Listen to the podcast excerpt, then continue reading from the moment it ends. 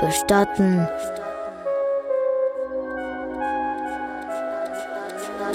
Bestatten. Hauda, Hauda, Hauda, Hauda. Ein Podcast über den Tod.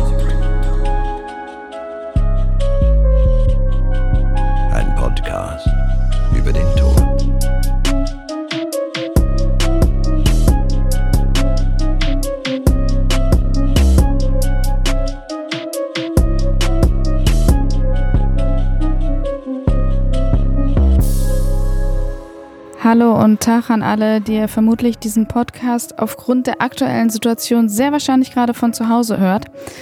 Hallo zu Folge 8 von Bestatten Hauder. Erstmal hoffe ich, dass es euch gut geht, euren Familien auch, euren Freunden, allen, die euch wichtig sind, dass es denen allen gut geht. Und ich hoffe, ihr fühlt euch da, wo ihr gerade seid, safe. Es ist eine total außergewöhnliche Situation, in der wir uns gerade weltweit alle befinden. Aber ich denke, das Wichtigste ist, einen klaren Kopf zu behalten, weitestgehend entspannt zu bleiben, die sozialen Kontakte einzuschränken. Ich sitze gerade alleine in diesem Moment auf der Couch mit meiner kleinen Katze. Sich wie so schon oft gehört, die Hände zu waschen und einfach wachsam und mit klarem Menschenverstand durch die Welt zu laufen. Panikmache bringt rein gar nichts, Hamsterkäufe meiner Meinung nach auch nicht. Geht einfach ganz normal einkaufen, wenn ihr was braucht. Hört öffentlich-rechtlichen Rundfunk. Das tue ich auch den ganzen Tag. Checkt die Seiten der WHO und des Robert-Koch-Instituts. Und ansonsten, wenn ihr nicht von zu Hause arbeiten könnt, tut euch was Gutes.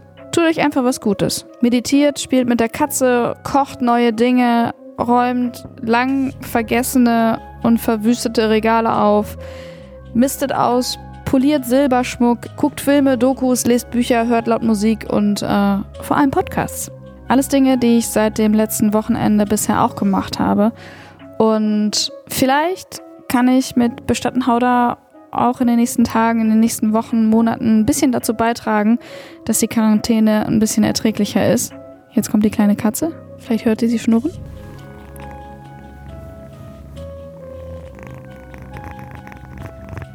Vielleicht kann ich dazu beitragen, dass die Quarantäne ein bisschen erträglicher ist. Das hier ist zumindest Folge 8. Bevor es vor allem in NRW so richtig schlimm wurde mit der Verbreitung des Virus, habe ich Fabian Schmelcher in Erftstadt besucht. Nicht so weit von Köln. Fabian, der ist hauptberuflicher Sänger. Er singt auf Galas, auf Hochzeiten und eben seit einiger Zeit auch auf Trauerfeiern. Der hat eine wahnsinnige Balladenstimme und wir beide kennen uns, weil wir auch mal zusammen gesungen haben, beziehungsweise gemeinsam Unterricht bei derselben Gesangslehrerin hatten. Und irgendwie fand ich das Thema spannend. Auf Trauerfeiern singen. Ist das nicht unangenehm? Oder einfach nur ein Job? Eben genauso wie wenn man auf einer Hochzeit singt. Wir sprechen drüber. Zum Beispiel, wie das plötzlich ist, auf einer wildfremden Beerdigung aufzutauchen, auf der man ja eigentlich nichts zu suchen hat. Wie begrüßt man zum Beispiel die Leute? Und wo soll man überhaupt singen? Auf der Empore in der Kirche, am Grab, direkt neben dem Sarg, später beim Leichenschmaus. Alles Sachen, über die wir in den nächsten fast eineinhalb Stunden sprechen werden. Auch über die Top 10 der Trauerfeierlieder und wie viel der ganze Spaß eigentlich kostet. Viel Spaß beim Hören bei Bestattenhauder Folge 8. Muckelt euch ein, setzt euch wie ich auf die Couch und lasst es euch vor allem gut gehen. Bis ganz bald.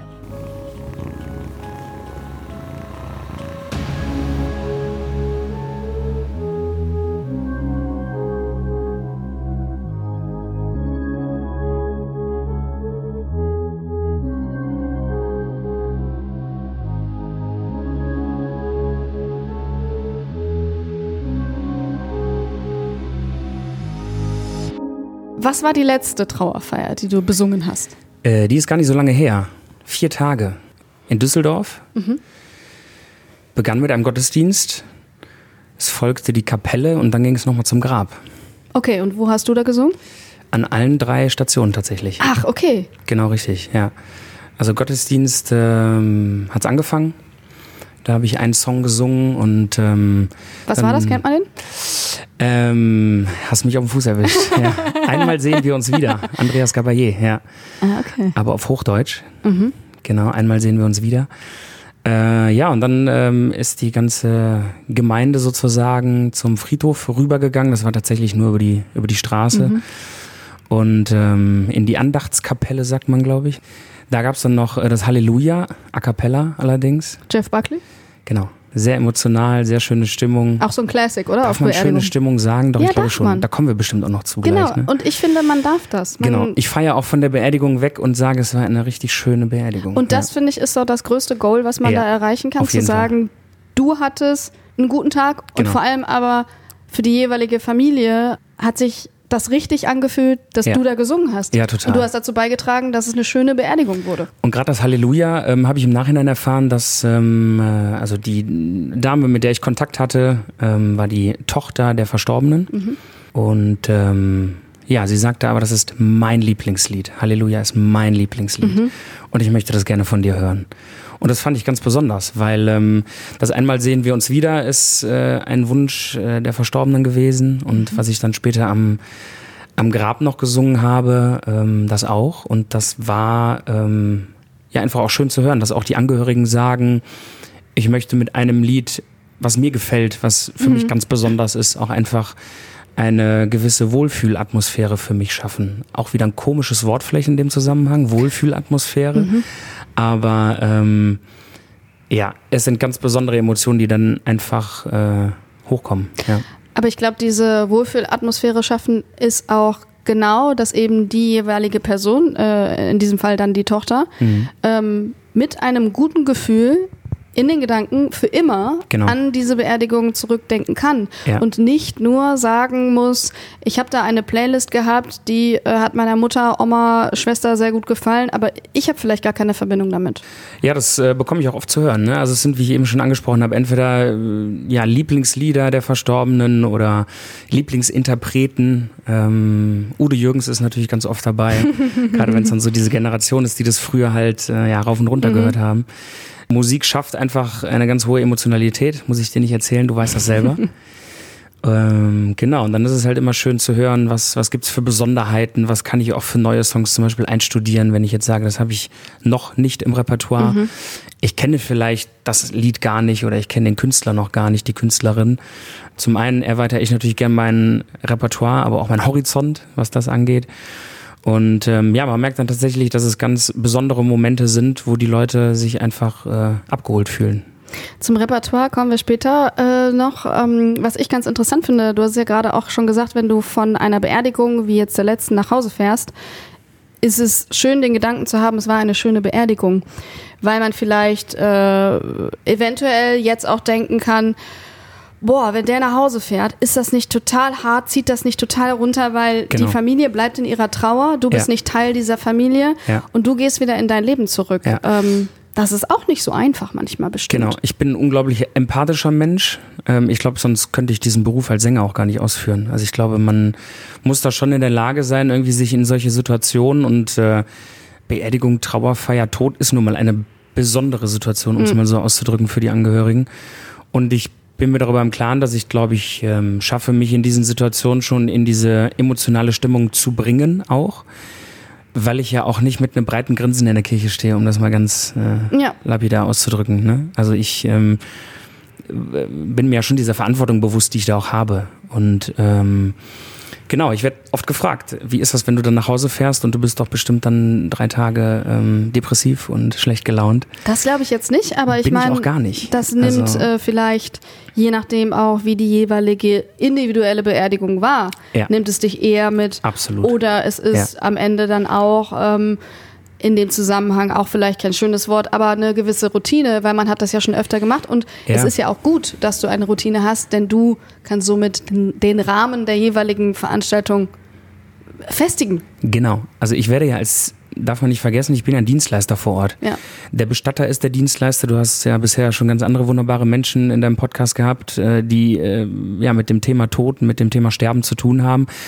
Ähm, ja, ich finde Routine auch äh, trotzdem passend. Also das muss ja auch gar nicht negativ behaftet sein. Es Ja. ist ja auch eine Möglichkeit, eine gewisse Routine ist eine Möglichkeit für mich auch die professionelle Dienstleistung, die von mir erwartet wird, ähm, auch abzuliefern. Ne? Und vollkommen richtig, vielleicht kommen wir da gleich noch zu, dass es natürlich die eine Beerdigung gibt, die ähm, mich nicht so mitnimmt emotional. Ähm, und dann gibt's andere, wo ich dann tatsächlich doch mal ein paar Tage drüber nachdenke.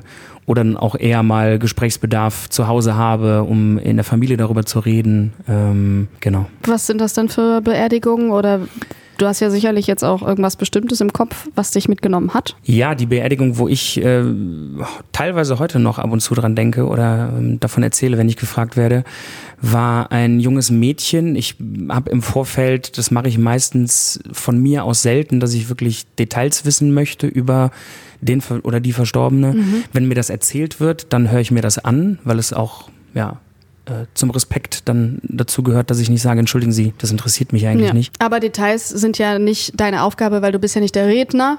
Genau. Du versuchst Gefühle zu transportieren und die richtigen Songs zu finden. Absolut Deswegen richtig. brauchst du ja. keine Details, um sie in einen Text zu fügen. Und die Songs finde ich natürlich mit den Angehörigen gemeinsam ja. und werden auch gemeinsam mit denen ausgesucht. Und da kommt es dann natürlich hin und wieder mal, wenn es dann heißt, ich stehe auf dem Melatenfriedhof in Köln und soll du äh, Kölsche Jung vom Willi Milovic singen, dann ähm, interessiert es mich natürlich auch, warum dieses Lied, was hat das für einen ja. Background. Ne?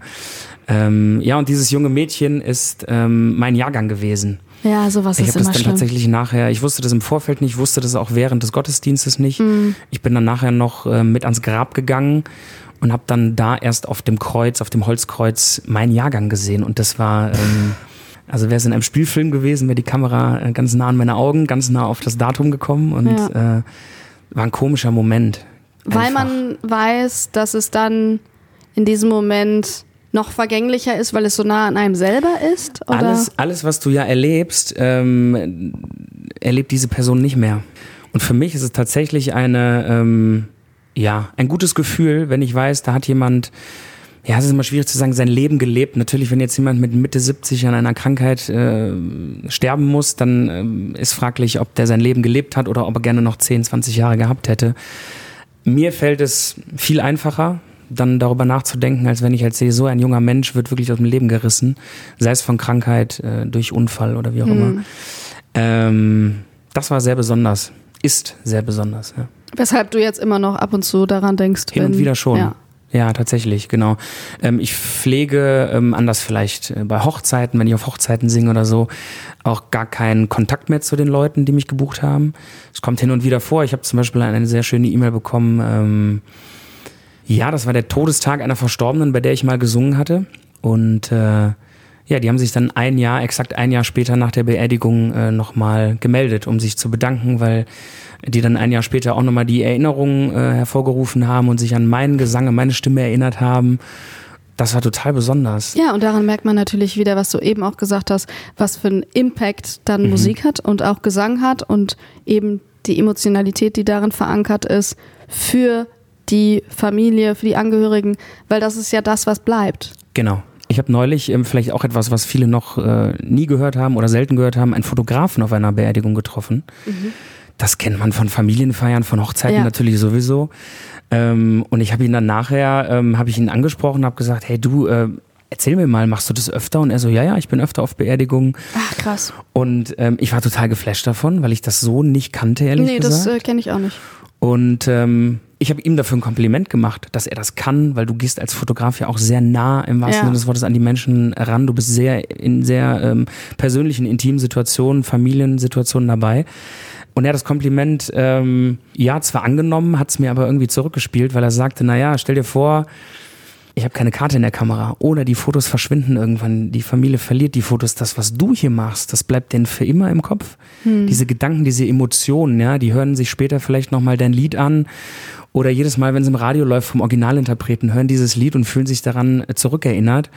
Und ähm, ich fand es schön, dass er nicht gesagt hat, ähm, also er hat das positiv gesehen. Mhm. Ne? Ähm, das kann ja auch sehr viel zur äh, Verarbeitung beitragen. Zur, zur Trauerbewältigung, ja, genau. auf jeden Fall, ja. Und das fand ich sehr schön, diesen Austausch, ja.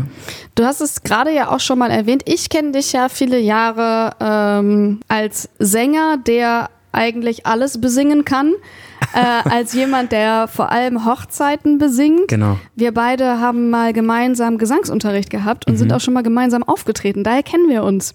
Wie bist du dazu gekommen, Trauersituationen zu besingen? Genau, also ich äh, genau, bin im sechsten Jahr meiner hauptberuflichen Tätigkeit als Sänger jetzt und überwiegend auf Hochzeiten unterwegs und Galaveranstaltungen und Das ging ganz klassisch mit einer ersten Anfrage los, die ich vor vielen, vielen Jahren bekommen habe, ähm, wo drin stand, ich hatte das natürlich noch nirgendwo aufgeführt, weder auf meiner Homepage noch Social Media mäßig. Hatte auch da ehrlich gesagt noch nie drüber nachgedacht. Ähm, natürlich wird jeder ähm, im Laufe des Lebens mal damit konfrontiert, sei es in der Familie oder im Freundeskreis, dass, ähm, dass Menschen beerdigt werden, wo du dabei bist. Ähm, ich habe da ehrlich gesagt nie drüber nachgedacht, dass man da singen könnte oder dass ich da singen könnte. Und diese erste Anfrage, die ich da damals bekommen habe, ähm, ja, wir haben sie im Internet gefunden. Wir möchten fragen, ob sie auch einen solchen Rahmen äh, begleiten würden. War das nicht erstmal Das war total komisch. Ja, total weil man komisch. vielleicht gar nicht genau weiß, ja, es ist professionell und es ist gut für denjenigen, aber ich weiß nicht, ob ich das will. Genau. Ich weiß nicht, wie ich mich da richtig verhalte. Ich weiß nicht, was es mit mir macht, Ja. während ich singe, bevor ich singe, nachdem ich gesungen habe. Also was das überhaupt mit meinem ganzen Mechanismus macht.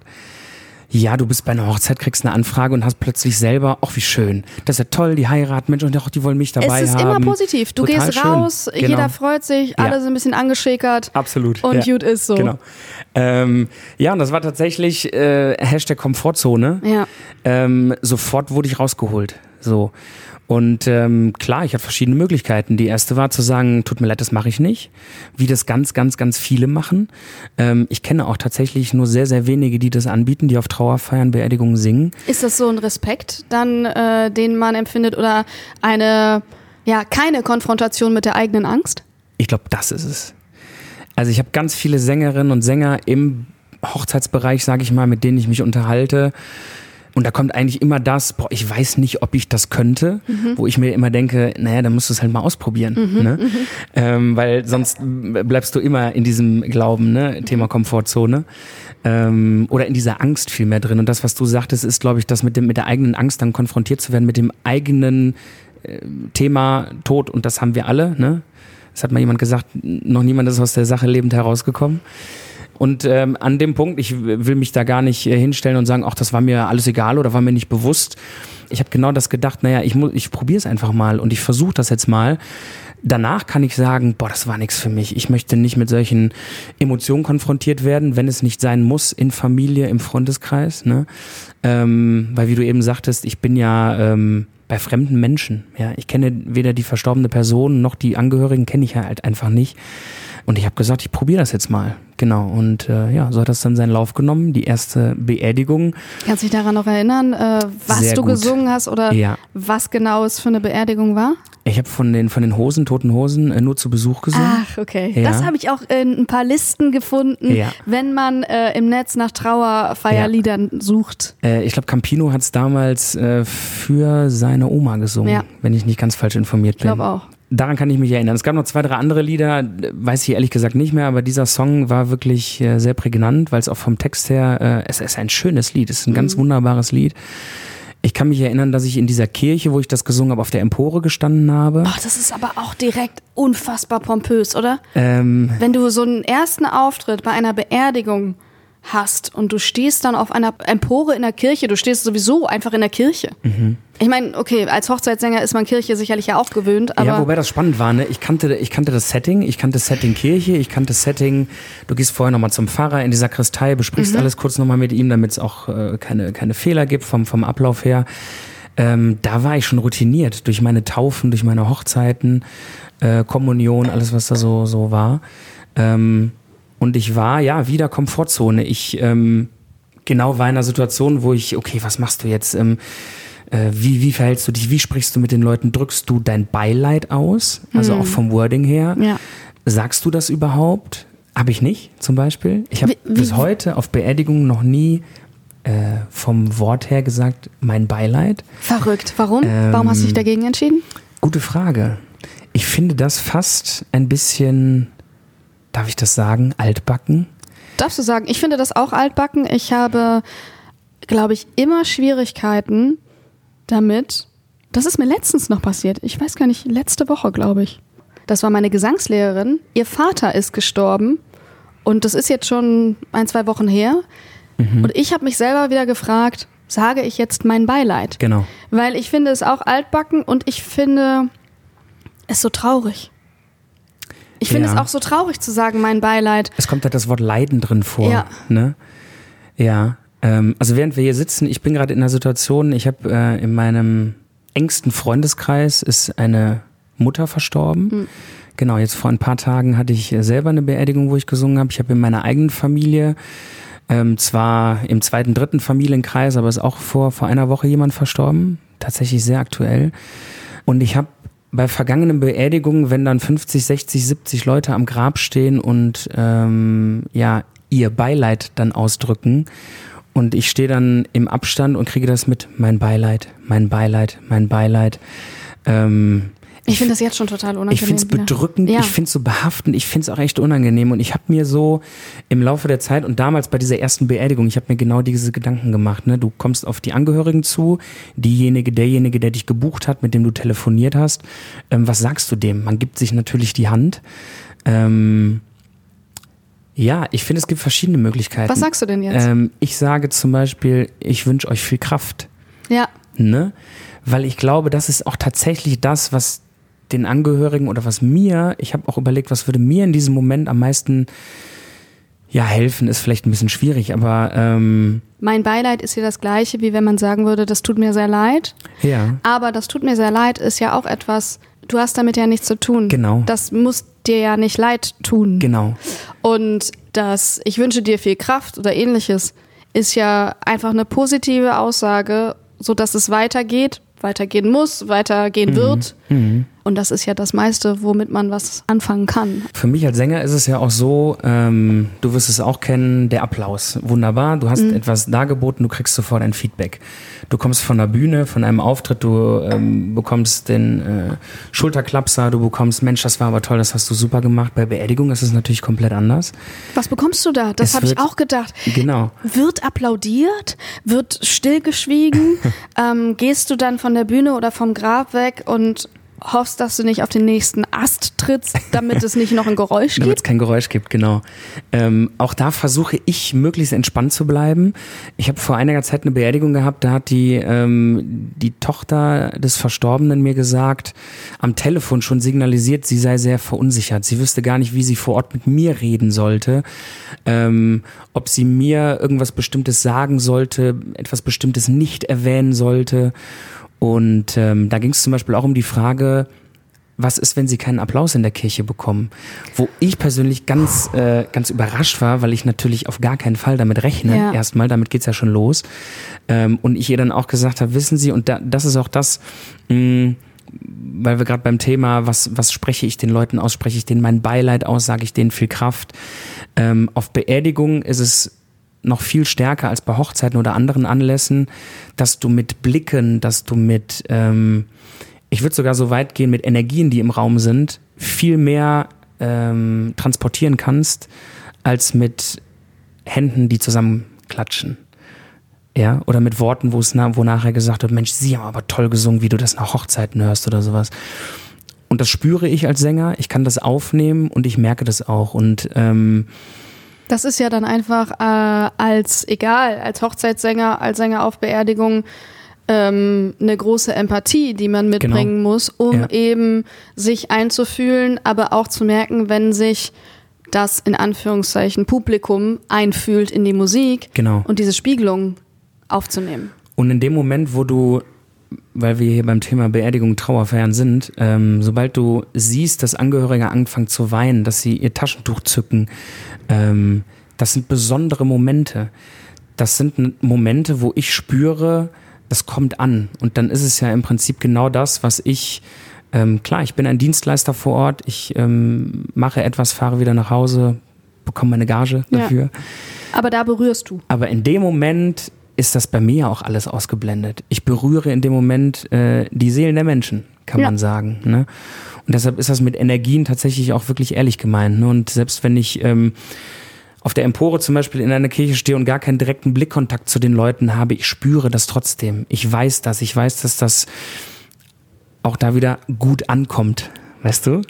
Ähm, dass das ähm, in diesem Moment, für diesen Rahmen, in dieser Situation ähm, das ist, was ich leisten kann und das, was ich leiste. Und ähm, das führt definitiv zur Traubewältigung, ja, trägt das dazu bei. Ja. Inwiefern hat dich das bei den ersten Malen auf Beerdigungen denn verunsichert, wenn du gemerkt hast, da fängt jetzt wirklich jemand an zu weinen Ja. oder ähm, es ist wirklich schwer hier im Raum und die Situation ist einfach anders als die auf einer Hochzeit. Genau, ja. Ähm, du bist natürlich bei Hochzeiten, kannst du mal hier lächeln oder da mal einen flotten Spruch machen, um auch vielleicht deine Nervosität, die ich anfangs natürlich auch immer hatte, ähm, zu überspielen. Das kennt jeder aus dem Leben, aus dem Ja. Beruf, egal woher. Das geht in so einem Setting nicht. Und das, da war ich natürlich total verunsichert. Bei den ersten Beerdigungen war es auch so, dass ich äh, mich nie nach vorne gestellt habe. Da habe ich immer gesagt, nee, gibt's in der Kirche eine Empore. Wenn es die nicht geht, gibt, dann äh, stelle ich mich auch sehr, sehr gerne an die Seite. Weil du nicht exponiert da sein wolltest Genau. als jemand, der im Mittelpunkt ist, weil du Genau. nicht die wichtige Person bist, Ja. sondern du trägst für den Rahmen dazu bei, dass es schön wird. Aber die wichtige Person ist die Verstorbene und die Familie sind die Genau, wichtigen. die Angehörigen. Genau. Ja, und ähm, vielleicht darf ich das auch sagen. Es gibt Du darfst äh, ja alles sagen. auch die Situation, ich stehe vorne neben einem Sarg. Ich stehe vorne Boah, neben einer Urne. Ähm, für viele ist Sarg nochmal anders als Urne. Ja. Ja, weil du, ich spreche das jetzt einfach mal so aus, da liegt ein Mensch. Ja. Da liegt ein Mensch neben Ja. dir. Dieser Mensch lebt nicht mehr. Ich bin der festen Überzeugung, dass die Seele trotzdem noch da ist. Mhm. Ja, das heißt, dass diese diese Hülle Mensch, diese menschliche Hülle da vielleicht noch liegt. Und das kann mir niemand erzählen. Das ist einfach komisch. Ja, und ich glaube, das sind auch, weil wir es eben hatten mit mit anderen Sängerinnen oder Sängern, die sagen, ah, ich glaube, ich könnte das nicht. Das spielt auch sehr viel da rein, dass man einfach mit mit diesem mit diesem Setting, wie es da ist, auch nicht konfrontiert werden möchte, wenn es nicht notwendig ist, weil du halt als Angehöriger in der ersten Reihe sitzt. Ne? Ja. Genau, und deshalb bei meinen ersten Beerdigungen, Trauerfeiern habe ich im Vorhinein, das ist etwas, was du problemlos abklären kannst. Ich stehe immer auf der Empore oder ich stehe an der Seite. Wenn ich am Grab singe, halte ich mich sowieso zurück, aber halte ich mich auch optisch zurück, dass ich halt nicht äh, äh, im Sichtfeld bin. Was das angeht, habe ich meine Meinung ein bisschen geändert. Ich bin nach wie vor, aber auch bei Hochzeiten oder anderen, äh, gut, wenn du natürlich ein Konzert gibst oder sowas, dann bist du im Mittelpunkt, dann darfst du im Mittelpunkt stehen, solltest du auch. Ähm, bei einer Beerdigung bin ich nach wie oder bin ich heute der Meinung, dass es wichtig ist, zu dem äh, akustischen auch das optische zu haben, also dass man mich sehen kann. Wir Menschen sind so gepolt, ähm, dass wir sehen möchten, wo das herkommt. Wo kommt ein Geräusch her? Ja, ist, du trittst auf einen Ast und drehst dich um, wo kommt das Geräusch her? Ähm, Tiere drehen ihre Ohren dahin, wo das Geräusch ist. Ja, also der Mensch ist, glaube ich, so veranlagt, dass er das sehen möchte. Wir stehen ja auch nicht irgendwie bei einem Konzert, sondern wir stehen alle nach vorne gerichtet, weil wir schon sehen möchten, was da los ist. Richtig, selbst bei einem DJ-Set. Selbst da, genau, wo man relativ gut weiß, wo es herkommt. Ja. Genau, und bei Beerdigungen habe ich gemerkt, dass das auch nochmal dazu beiträgt, dass die Leute ähm, diese emotionale Situation auch besser dann nochmal annehmen können. Ne? Weil ich natürlich auch mit meiner, ich bin ja trotzdem, habe ja trotzdem eine sehr zurückhaltende Art und bin, wenn ich dann gerade nicht singe und manchmal sind es eben nur ein oder zwei Lieder während des gesamten Gottesdienstes, ähm, gehe ich auch meine fünf Schritte zurück, dass ich hinter der Säule stehe oder dass ich mich in Seitenschiff setze oder sowas. Ähm, genau, aber denke da heute, weil ich es auch besser kann, dass es schon okay ist, wenn ich vorne stehe. Trotzdem immer eine Sache, die ich natürlich vorher abkläre. Was möchtet Ja. ihr? Oder gibt es da Präferenzen, wo ihr sagt, nee, wir möchten gerne, dass du auf der Empore stehst? Da bin ich ganz flexibel. Und da sind wir ja auch wieder ähm, bei dem Transportieren von Gefühlen, Genau. nämlich durch deine Interpretation des jeweiligen Songs gibst du ja nicht nur Töne von dir, Ja, sondern genau. Ja. transportierst ein Gefühl, was dann wieder aufgenommen wird und was genau dazu beiträgt, dass ich mich dazu entscheide, Fabian Schmelcher zu buchen und Genau. nicht XY. Ganz genau. Ja. Weil da äh, entscheide ich ja dann auch bei Hörproben dann, welche Emotionalität, welche Richtung, welche Stimme, welche Stimmfarbe etc. gefällt mir. Das ist das komplette Gesamtbild. Ja. Ne? Ähm, egal zu welchem Anlass. Also wenn du jemanden, egal für welche Veranstaltung buchst, du möchtest, dass das Gesamtpaket stimmt. Genau. Ähm, ja, deshalb ist es, glaube ich, sehr wichtig, da in erster Linie mit den Angehörigen da erstmal sich einig zu werden. Und ähm, ja, die meisten, das begegnen mir zumindest zu 99 Prozent, dass die Leute sagen, natürlich, du darfst dich da vorne hinstellen, du sollst gesehen werden, wir haben dich gebucht, wir möchten, dass die Leute sehen, dass wir meiner Mutter, meinem Vater, meinem Kind auch schon passiert. Ähm, Das ist, glaube ich, genauso hart wie jemand, der im eigenen Alter ist, Ja. wenn nicht noch härter. Also es kommt, glaube ich, auf die Ausgangsposition an, ob du selber Kinder hast, nicht hast, Ja. wie die Verbindung dazu ist. ja, das hat sich bei mir geändert, seitdem ich ein Kind habe. Ja, das glaube ich. Genau. Mein Sohnemann ist sieben und ähm, übrigens gerade auch in einem Alter, wo man, wo er viel fragt, was das Thema Tod angeht. Ah, okay. Weil er das dann schon mal in der Familie mitbekommen hat oder sowas. Äh, Und weiß, dass du auf äh, Beerdigungen genau. singst? Genau. Ähm, neulich stand er vor mir und sagt, Papa, warum hast du nur schwarz an? so, er fand das sehr schick. Ja. Ich mache mich ja auch schick. Ja. Ja. Aber ich habe dann von den Schuhen bis zur, bis zur Fliege oder bis zur Krawatte habe ich halt schwarz an. Und ihm ist das aufgefallen. Mhm. Ja. Ne? Ähm, wenn ich zu anderen Anlässen rausgehe, dann habe ich ein gepunktetes Sakko an, habe ich ein weißes Hemd an, habe ich eine rote Fliege an. Und Kinder sind da ja einfach ganz wunderbar. Ne? Also die fragen ja gerade raus und äh, Das ist auch was, worüber man äh, mal nachdenken äh, kann, ob es immer sein muss, auf Beerdigungen schwarz zu tragen tatsächlich. Wenn Ja. ich mich an, an meine eigene Kindheit erinnere und an äh, Beerdigungen, hat mir das immer eher Angst gemacht, weil Ja. es natürlich keine Fröhlichkeit ausdrückt.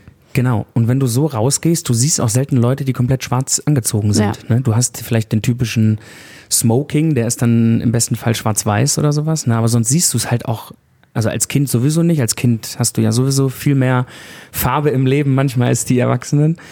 Ähm, ja, das stimmt. Das ist total besonders. Genauso wie der Fotograf, den es jetzt in Anführungsstrichen neuerdings dann auf Beerdigungen gibt. Ja, wie genau. den Sänger, der sich wahrscheinlich auch äh, mehr etabliert hat als vielleicht noch vor 20 Jahren. Mhm. Das auf jeden Fall, das merke ich auch, ähm, dass ich äh, öfter angefragt werde als noch vor, vor sieben, acht Jahren oder so. Ich kenne jemanden, der hat in, in, äh, in Österreich, in Wien, sein komplettes Studium damit finanziert. Mhm. Unsere Gesangslehrerin übrigens, die wir damals hatten. Ja. Die hat mir das erzählt. Ach, ja. lustig. Weil sie in Wien studiert hat und gesagt hat, ähm, da ist es gang und gäbe, dass man da äh, ja eine, eine Cellistin oder eine Sängerin oder beides in Kombination dann vor Ort hat. Das ist ähm, in Deutschland, glaube ich, noch nicht so vorangeschritten. Da ist immer noch dieses, der Bestatter legt eine CD ein und drückt auf Play. Da ist es immer noch so ein bisschen behäbig. Wenn man jetzt, Österreich ist das schon mal ein gutes Beispiel, aber wenn man dann nochmal äh, weiter in die USA geht, wo es traditionell Gospelchöre etc. und wo eine fette Party gemacht Mhm. Gefeiert wird. Ja, es wird gefeiert, genau. Oder Funeral Marches in New Ja. Orleans und da wird auf der Straße zelebriert, dass es gut war oder Ja. dass äh, das Leben gefeiert wird. Es gibt einen wunderbaren Song von Sarah Connor, Das Leben ist schön. Und das ist ein Lied, ich habe es irgendwann in mein Repertoire aufgenommen, ähm, natürlich in meiner Tonart, in meiner Art zu singen, weil an Sarah Connor äh, komme ich dann stimmlich doch nicht ran. ja, und da geht's darum, ich, ich will, dass ihr feiert, ich will, dass ihr tanzt, ich will, dass ihr lacht mit einem Drink in der Hand und einem Lächeln im Gesicht.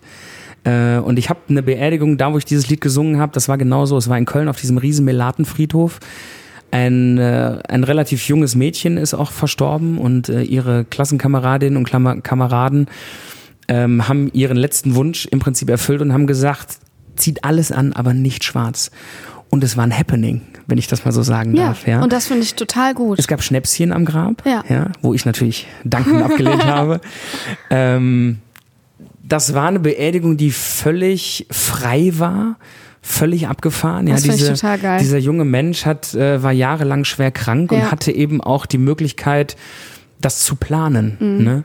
Und es wurde auch sowohl von der, von der freien Trauerrednerin, die da damals gebucht war, wurde immer wieder erwähnt, übrigens, das ist ein Wunsch der Verstorbenen oder das hat die Verstorbene sich so gewünscht. Es gab bunte Luftballons, die hat man steigen lassen. Ähm, genau, den Schnaps am Grab. Ich werde das nie vergessen, ja, weil das einfach so ein Bild ist. Du wächst ja und ich glaube, wir junge Generationen sind die ersten, die auch da, boah, das ist jetzt vielleicht schwierig zu sagen, aber so ein bisschen Pep reinbringen. Oder zumindest mal du auch mit deinem Podcast. Also ich glaube, Tabus brechen, ich glaube, die darüber Frage, sprechen. wäre das vor 20 Jahren möglich gewesen, kann man sich relativ schnell beantworten. Ja. Das wäre vielleicht möglich gewesen, aber du hättest einen riesigen Aufschrei gehabt. Shitstorm nicht, weil es noch das noch nicht gab, glaube ich.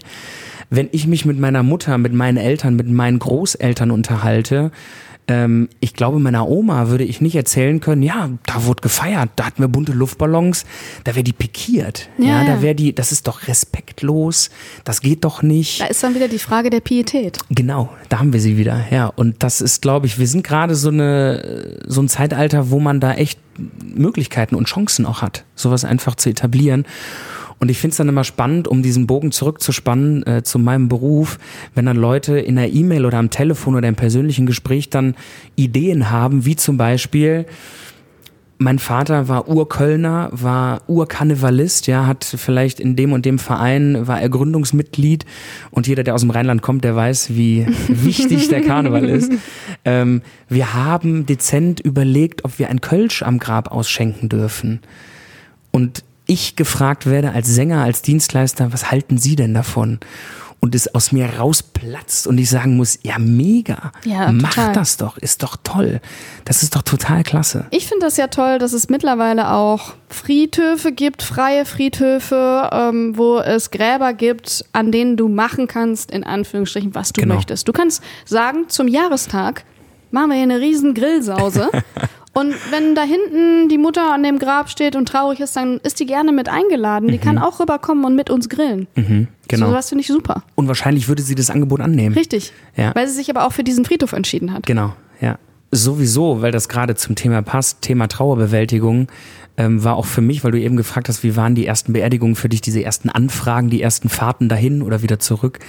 Ähm, ich habe zum Beispiel auch kennengelernt, wie es ist, verschieden trauern zu dürfen. Ja, also ich erinnere mich an eine meiner ersten Beerdigungen. Da kam nachher eine enge Angehörige zu mir und sagte: Herr Schmelcher, das war wunderschön, das hat uns den Abschied erleichtert, aber ich konnte nicht weinen. Wo ich mir gedacht habe, warum denn aber? Also aber ich konnte nicht weinen. Da habe ich mir lange Gedanken drum gemacht und habe seitdem, wenn ich die Möglichkeit habe, auf Beerdigungen ähm, hinter den Kulissen sozusagen backstage, äh, dass ich mit Trauerrednern, mit Pfarrern, mit Bestattern, äh, mit Sargträgern, auch eine ganz spezielle äh, Das glaube ich. Gruppe Menschen irgendwie, versuche ich mit denen äh, oft ins Gespräch zu kommen, um solche Fragen einfach mal auch an die Leute zu stellen, ähm, was ist denn für dich Trauer?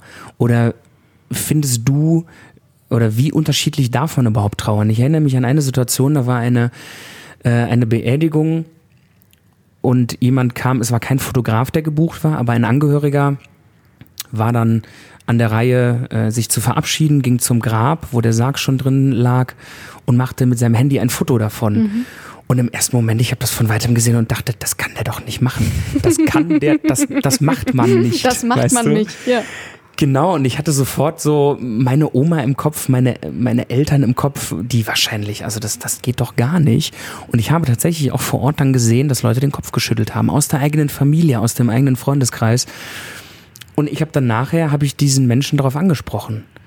Ganz zurückhaltend. Ich habe wirklich versucht, also ich habe wirklich Interesse daran gehabt, warum er dieses Foto gemacht hat. Auch gar nicht wertend. Also ich wollte das nicht werten. Und er hat mir eine ganz plausible Erklärung gegeben. Er hat gesagt, naja, wissen Sie was, meine Frau, die liegt krank zu Hause, die kann nicht kommen. Und sie hat aber gesagt, ich möchte gerne irgendwie teilhaben. Und in dem Moment habe ich mich schon fast schlecht gefühlt für diesen allerersten Gedanken, den ich hatte, das macht man doch nicht. Ja. Doch, das macht man. Und wenn er in der Situation das Gefühl gehabt hätte, ich möchte jetzt hier ein kurzes Video drehen, dann macht er das und dann lasst ihn das doch machen. Finde ich du? auch. Und äh, das ist ja das, äh, was du auch gerade gesagt hast und was ich mit dem Podcast versuche, eben diese Brüche Genau. zu überdenken, weil es gibt kein Tabu. Ja. Solange es für dich als Angehöriger, als jemand, der in dieser Situation verwoben ist, in Ordnung ist. Ja. Ich glaube, dass dieses Thema Tabu, für mich ist es kein Tabu mehr tatsächlich. Also für mich ist es auch, ähm, ja gut, eigene Sterblichkeit, ob ich mich mit Anfang, Mitte 30 jetzt unbedingt ständig damit beschäftigen muss oder werde. Ich, ich habe das Gefühl nicht, ja. Ähm, es gibt ja auch Leute, ich habe einen äh, tollen Podcast von dir gehört, äh, wo der, der Künstler zu Gast war, ähm, der gesagt hat, das hilft mir, um jeden Tag, äh, so als Antreiber, ne, vielleicht erinnerst du dich. Ähm, so geht's mir ehrlich gesagt nicht. Also, weil ich dann das Gefühl hätte, ich würde ja jeden Tag über mein Ableben nachdenken. Das würde mich eher ziemlich negativ stimmen. Ähm, ich glaube, dass es insgesamt gesellschaftlich auf jeden Fall sinnvoll ist, sich positiver mit dem Tod auseinanderzusetzen, weil ähm, Vielleicht auch einfach nur neutraler. neutraler würde schon helfen. Würde schon helfen. ja, Oder vielleicht einfach überhaupt. überhaupt. Ja. Schön, ja. Ja, und ich glaube, da sind wir einfach alle Kinder unserer Eltern und Enkel unserer Großeltern, wo natürlich, ich will da gar nicht so sehr geschichtlich äh, anfangen, aber da gibt's natürlich viele, viele Dinge, die in uns verankert sind, in uns äh, jungen Menschen, die wir ja auch von Generationen vor uns einfach in uns tragen, ähm, die mit Krieg zu tun haben, mit sehr Ja. viel, da haben wir wieder das Wort Leid, Beileid, ja, zu tun haben. Ähm, ich finde es auch gut, da eine Kultur an den Tag zu legen, dass wir gar nicht bewerten. Also weder den, der ein Foto vom Sarg macht, weil er sagt, ich will das für meine Zwecke nutzen, ähm, noch diejenigen, die eben für mich tatsächlich ein altes Trauerbild haben. Ja, ähm, wenn mir heute jemand sagt, naja, ich konnte noch nicht weinen, dann sage ich ja, das heißt aber doch überhaupt nicht, dass du nicht trauerst. Ne? Und selbst wenn du gar nicht mehr weinen wirst in den nächsten Monaten und Jahren, heißt das überhaupt gar nichts. Du darfst das, ne? Nimm das an für dich. Und ich glaube, vielen fällt es einfach schwierig, diese ja, diese gesellschaftlichen Normen und Werte und ich hatte es eben schon gesagt, das macht man nicht, ja. Sich die Freiheit für sich Ja, selber zu genau. nehmen und auch auf sich selber zurückzufallen, zu gucken, was empfinde ich denn in Ja. der Situation und was tut mir denn gut. Ja. Ohne äh, den Druck von außen, ohne die Regeln zu beachten, vielleicht einfach mal auch kurz über die Regeln und Normen, die so festgeschrieben sind, äh, mal drüber hinweg zu gucken. Ganz wichtiger Punkt. Ganz oft habe ich Leute, die an mich rantreten, ähm, wie eben mit dem Kölsch. Ja, was halten Sie denn davon, wenn wir das machen? Ähm, aber auch Kleinigkeiten, wo es dann heißt, ähm, wir möchten gerne das und das machen, unser Pfarrer hat uns das verboten. Ja, ich will jetzt hier gar kein Bashing gegen die Kirche machen oder sowas. Hat aber auch natürlich, das trägt natürlich dazu bei, genauso wie bei Hochzeiten, dass immer mehr Leute dann noch sagen, dann suchen wir uns einen freien Trau- Ja. oder Trauerredner, um einfach zu sagen, okay, wenn wir unsere roten, gelben, grünen, blauen Luftballons steigen lassen wollen und das halt unter dem, unter der Flagge Kirche nicht funktioniert, dann ist uns das aber so wichtig und wir möchten diesen Wunsch erfüllen, dass wir das halt frei gestalten. Ne? Und ähm, ich bewerte weder das eine noch das andere, aber es gibt halt viele Situationen, die dann gerade in den Kirchennormen oder in der Liturgie nicht vorgesehen sind und äh, viele Gemeinden, die das halt auch dann nicht umsetzen möchten, können, Aber wie zum immer. Glück gibt es ja eben die verschiedenen Möglichkeiten, Genau. so dass sich jeder das aussuchen kann, was er dann für sich am besten hält. Ja, genau. Kommen wir doch nochmal zurück äh, zu der Musik und zu deinem Gesang auf Beerdigung. Wann kommst du eigentlich ähm, in diese Trauerfeierplanung rein? Wann meldet man sich bei dir? ziemlich schnell, habe ich das Gefühl. Also das, die erste Kontaktaufnahme ist seltenst ein Telefonat, sondern eher eine E-Mail. Ähm, Zum Vortasten. zum Vortasten, ja, genau. Und da steht ganz oft drin, meine Mutter ist vorgestern verstorben, meine Mutter ist heute Nacht eingeschlafen oder sowas. Krass, dass man so schnell an einen Sänger Genau. denkt. Ja, und ich glaube, das sind tatsächlich auch die Leute, ähm, die das entweder schon mal erlebt haben bei einer Beerdigung ähm, oder die diesen Wunsch für sich selber haben. Hatte ich auch schon, die gesagt haben, also wenn ich irgendwann mal nicht mehr bin, muss auf jeden Fall ein Sänger da stehen. Ähm, ja, das dann natürlich nochmal mit Angehörigen, mit Familie, mit Freunden besprechen und dann, ja, doch komme ich schon relativ schnell ins, äh, ins Gespräch, sage ich mal so. Und dann trifft man sich und wie sieht das dann aus? Kommst du da hin und sagst, hier auf meiner Homepage, da sind die Songs, die ich kann, hier ist die Liste ähm, und sag du mir mal, was Oma gerne gehört hat und dann schmeißen wir es zusammen. Ja, genau. Ich habe tatsächlich eine, eine Setlist so als Auswahl. Viele Leute melden sich auch und sagen, wir wissen, dass wir Gesang möchten. Wir möchten männlichen Gesang, wir möchten auch sie haben. Aber was singt man denn da? So, das heißt, die haben auch gar keine Ahnung. Für die habe ich dann so 10, 15 Songs, wo ich einfach sage, passen sie auf. Das sind Lieder, die in den Rahmen erfahrungsgemäß passen. Ich sage aber immer dazu, das, was sie sich wünschen und was für mich stimmlich machbar ist, beziehungsweise zu mir auch als Sänger passt, ich gebe da immer eine sehr ehrliche Rückmeldung, das singe ich für sie, weil das wird dann passen. Ja, und wenn das ein fröhlicher Song ist, ähm, Sarah Connor, das Leben ist schön, dann singe ich den. So, und dann, dann passt das eben. Und ähm, ich treffe mich relativ selten mit den Leuten vor einer Beerdigung, persönlich. Das meiste läuft über Telefonate, manchmal skypt man auch. Ja, und dann ist es unterschiedlich. Die einen, die wollen es wirklich abgehakt haben, weil es natürlich. Die haben auch noch mehr auf dem Zettel, äh, was sie erledigen richtig, müssen. Ja. Genau, also wie oft ich dann auch schon, wie oft mir gesagt wurde, ja, ich rufe sie um 15 Uhr an und dann kommt der Anruf um 18 Uhr und die Leute sagen halt, ja, der Pfarrer war noch da und ich muss mit dem Bestatter noch was klären und eben waren wir den Sarg aussuchen. Und wer bin ich, der dann sagt, ja, sie wollten sich aber um 15 Uhr melden. Ja, das ja, geht ja klar. nicht. Ne? Also da lege ich auch eine ganz große, ein ganz großes Verständnis an den Tag, äh, eine sehr hohe Flexibilität auch. Ne? Ähm, und wenn ich dann Sonntagnachmittag einen Anruf kriege, wo ich halt eigentlich Family Time habe und eigentlich weiß, ich sitze jetzt auf der Couch und habe frei, ähm, dann habe ich dafür trotzdem Zeit. Ja, die Du bist ja halt auch Freiberufler, so ne? ist das, genau. so ist das. Eigentlich haben wir sonntags ja auch nie frei. Nein. genau. Nein, aber ich glaube, du verstehst, was ich meine. Oder Ja. die Leute, die äh, auch freiberuflich sind, selbstständig, die verstehen das. Und trotzdem sind das Situationen, wo ich dann weiß, okay, die Leute wollen dann auch eine, eine Gewissheit haben. Und wenn es ein Zweizeiler ist, wenn ich sage, ich habe ihre E-Mail gelesen, ähm, ich würde mich gerne morgen bei ihnen melden, dann ist das auch für die Leute völlig in Ordnung. Es ist ja auch eine sehr nahe Angelegenheit, Genau. äh, wo es nicht um ein, auch wenn es eine Dienstleistung ist, aber es geht nicht um ein Produkt. Und die Leute sind ja gerade in ihrer emotionalen Situation, ja. Und in dem Moment, wo sie denken, ach Mensch, ich habe doch den Sänger schon mal gehört oder ich wünsche mir so sehr einen Sänger, dann wird gesucht im Internet, dann finden sie mich und dann fragen sie mich in dieser emotionalen Lage, fragen sie mich ja an. Ne? Und das merkst du auch, wie die Leute schreiben, was sie schreiben. Und ähm, dann finde ich schon in Ordnung, wenn man sich auch zeitnah zumindest zurückmeldet. Was macht denn für dich einen guten Song äh, für eine Beerdigung aus? Also es gibt natürlich viele Songs, die sehr behaftet sind. Ähm, sei es ein Tears in Heaven von Eric Clapton, Ja. wo man auch die Geschichte hinter dem Song kennt.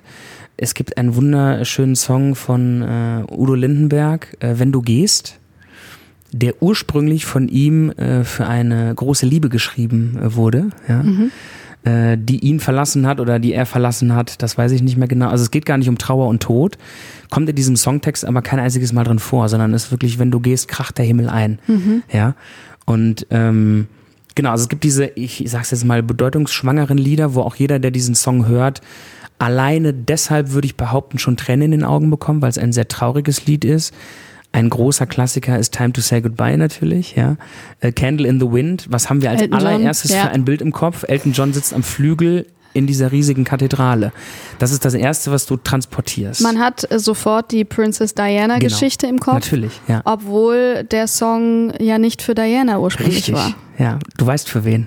Er war für Marilyn Monroe. Norma Jean, genau. Er hat nur dieses äh, England's Rose dazu gedichtet und es ein bisschen genau. umgeschrieben. Goodbye Norma Jean hieß Genau. es eigentlich. Ja. Goodbye England's Rose, ja. Genau, es gibt diese Lieder, dann gibt es Lieder, die von mir angefragt werden, äh, Tage wie diese, Ja, okay. Toten Hosen, ja. Auf Hochzeiten singe ich den bei jeder dritten Hochzeit Mhm. zum Auszug aus der, aus der Kirche, was weiß ich, wo die Brautleute raus tanzen. Also auch wirklich Songs, wo ich denke, im ersten Moment denke, ui, okay, äh, ja, okay, wenn es euer Wunsch ist, klar, kurz drüber nachdenken.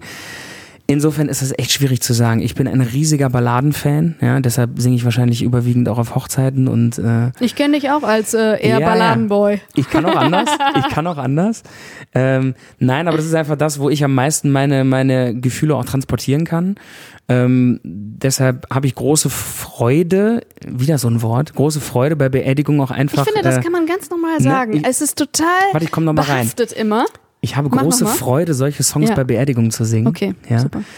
Und finde es aber auch total angemessen, wenn jemand sagt, nein, wir möchten vier Songs und diese vier Songs sollen auch einfach unglaublich traurig sein. Auch das ist völlig in Ordnung. Deshalb ist das sehr, sehr breit gefächert. Gibt es denn so äh, einen persönlichen Trend, ein Ranking, was du in den letzten Jahren, seitdem du das machst, festgestellt hast, was immer gewünscht wird? Ich bin in eine? Kölsche Jung, Ja? was willst du machen? ja, ich äh, wohne im Rheinland. Ich werde hauptsächlich im Rheinland gebucht. Mhm. Egal jetzt für welchen Anlass. Und ähm, ja, Kölsche Lieder sind da, sind da ganz, ganz vorne mit dabei. Auf jeden Fall. Hast du dir über die Zeit eine Spotify-Liste gemacht oder irgendwo eine Playlist, dass du sagst, hey, den Song äh, habe ich jetzt mal wieder im Radio gehört, den füge ich hinzu, ist gut für eine Beerdigung? Ähm, bisher nicht. Gute Idee. Eine gute Idee. Der Tag ist ja erst angebrochen, vielleicht mache ich das gleich noch. Ich habe ähm, auch eine kleine Liste mitgebracht, ähm, die ich auf musikradar.de gefunden habe. Okay. Ähm, da gibt es sechs ganz schöne Listen, Empfehlungen für die Trauerfeier, ähm, die besten Abschiedslieder, äh, eine mit Songs über den Tod und ähm, in der Liste die beliebtesten Songs zur Beerdigung ist auf Nummer eins Enya mit Only Time. Oh ja, natürlich. Singst du das? Nein. Hat sich das jemand schon mal gewünscht? Nee, bisher nicht. Das war ja Time. eigentlich so dieses Lied, was wir zum wollt 11. grad- September. Genau. Also du hast ja auch sofort das, das Ja. Bild im Kopf 11. September. Ich habe mir auch damals die Single gekauft tatsächlich. Mhm. Auch nur behaftet mit diesem Thema, weil dieser Song auch da wieder Trauerbewältigung. Und Ja. da hat ja, ich will jetzt nicht sagen, eine ganze Welt getrauert, aber es war ja schon ein Ereignis, was unglaublich äh, berührend war. Ähm, deshalb haben die Leute dieses, dieses Lied, glaube ich, gehört. Ist ein Lied, was äh, ich auf Beerdigung schon sehr oft gehört habe, dann aber von der Anlage abgespielt. Ähm, ich selber habe das noch nie gesungen und äh, würde jetzt im ersten Moment auch sagen, dass es vielleicht nicht zu mir passt. Frag mich warum. Hm. Gefühl. Ja, genau. Nummer zwei, äh, hast du eben schon gesagt, ist Time to Say Goodbye. Ja, genau. Andrea Bocelli, eher so deine Stimmlage. Tatsächlich. Ob Tatsächlich. man es glaubt oder nicht. Ah, okay. Ja. Ich habe, ähm, wobei auch Time to Say Goodbye ist ja auch äh, mit, mit einem Thema verbunden, Henry Maske Boxen, ne?